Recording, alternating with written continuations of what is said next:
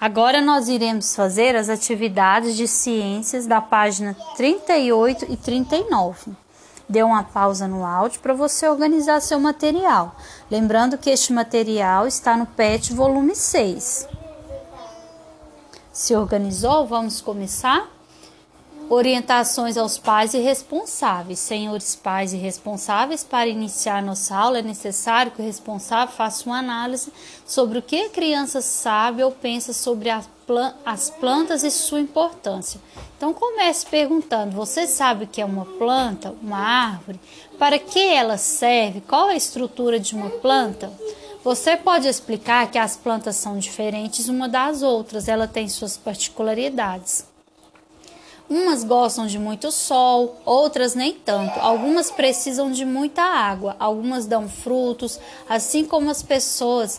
Cada planta tem o seu jeito. O que as plantas têm em comum? Todas têm raiz, caule e folhas, porém somente algumas têm flores, frutos e sementes. Se a família tiver alguma praça, bosque, Próximo à casa, é interessante dar uma volta, mostrar para a criança toda a beleza da natureza. Cada árvore encontrada possui um tamanho e formatos diferentes.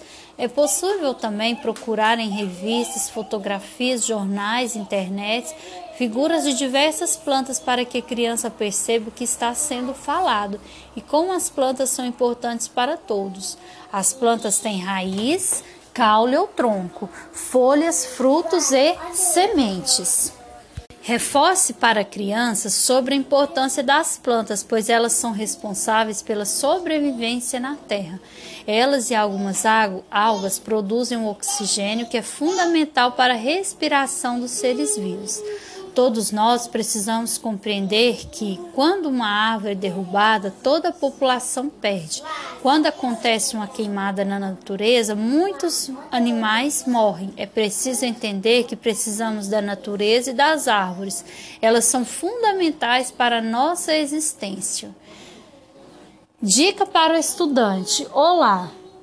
Vamos começar nossos estudos falando sobre a relação existente entre as plantas, ambientes e demais seres vivos. Você vai compreender como as árvores são importantes que precisamos cuidar delas. A natureza é fundamental para a nossa sobrevivência.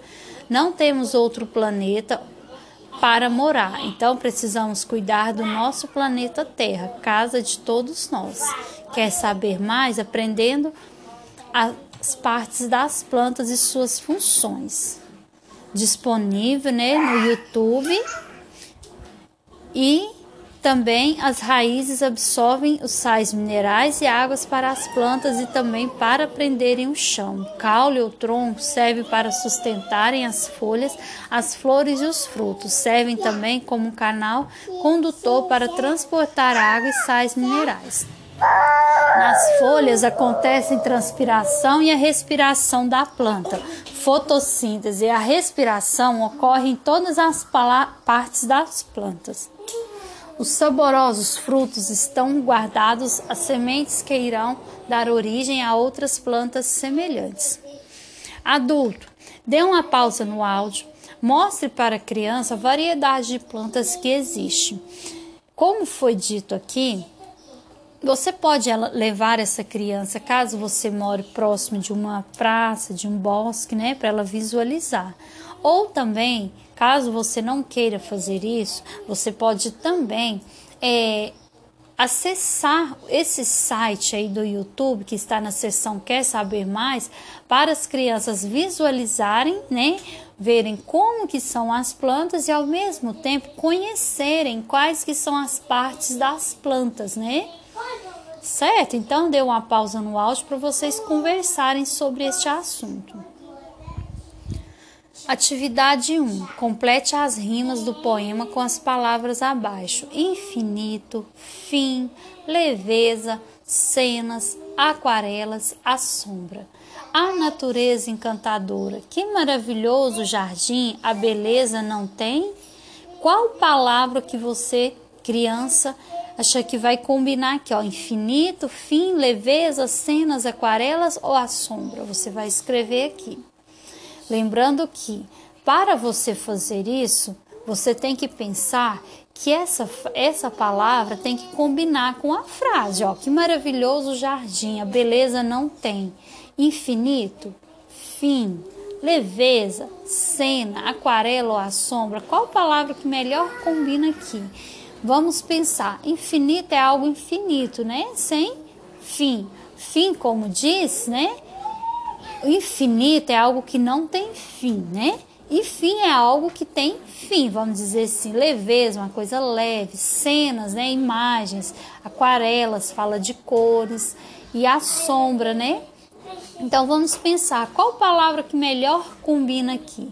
Tem flores grandes e pequenas, parece uma pintura em diversas. Qual palavra aqui que se refere a cores, né? Com flores vermelhas e amarelas, parece que foi pintada com Aí qual palavra que vai combinar nessa frase aqui, nessa estrofe, aliás, né?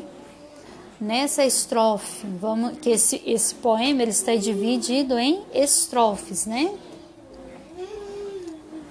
Qual palavra que melhor combina aqui? Vamos ver. Você vai lá, ler cada palavra novamente e vai escrever aqui. E assim você vai fazer com todas as outras estrofes. Você vai completar cada estrofe, né? Cada verso, né? Cada Por que que é cada verso? Porque quando eu falo a beleza não tem fim, eu estou falando de um verso, porque é uma linha, né, dessa estrofe, certo?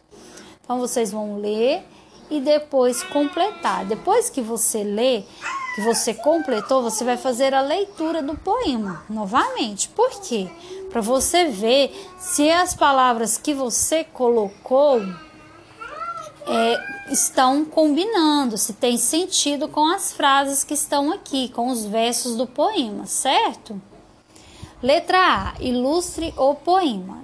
Depois que você fizer essa parte, você vai fazer a ilustração do poema.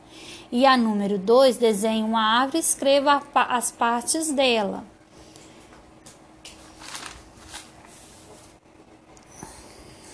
Certo? Então, agora que vocês já fizeram essas atividades, vocês vão fazer a revisão de tudo o que você fez. Observe se você escreveu as palavras de forma correta, certo? E antes dessa revisão, tem a questão 3 também, né, crianças? Eu esqueci de ler ela, vou ler para vocês. Observe a imagem, escreva uma história contando o que aconteceu com a semente. Peça um adulto para te ajudar.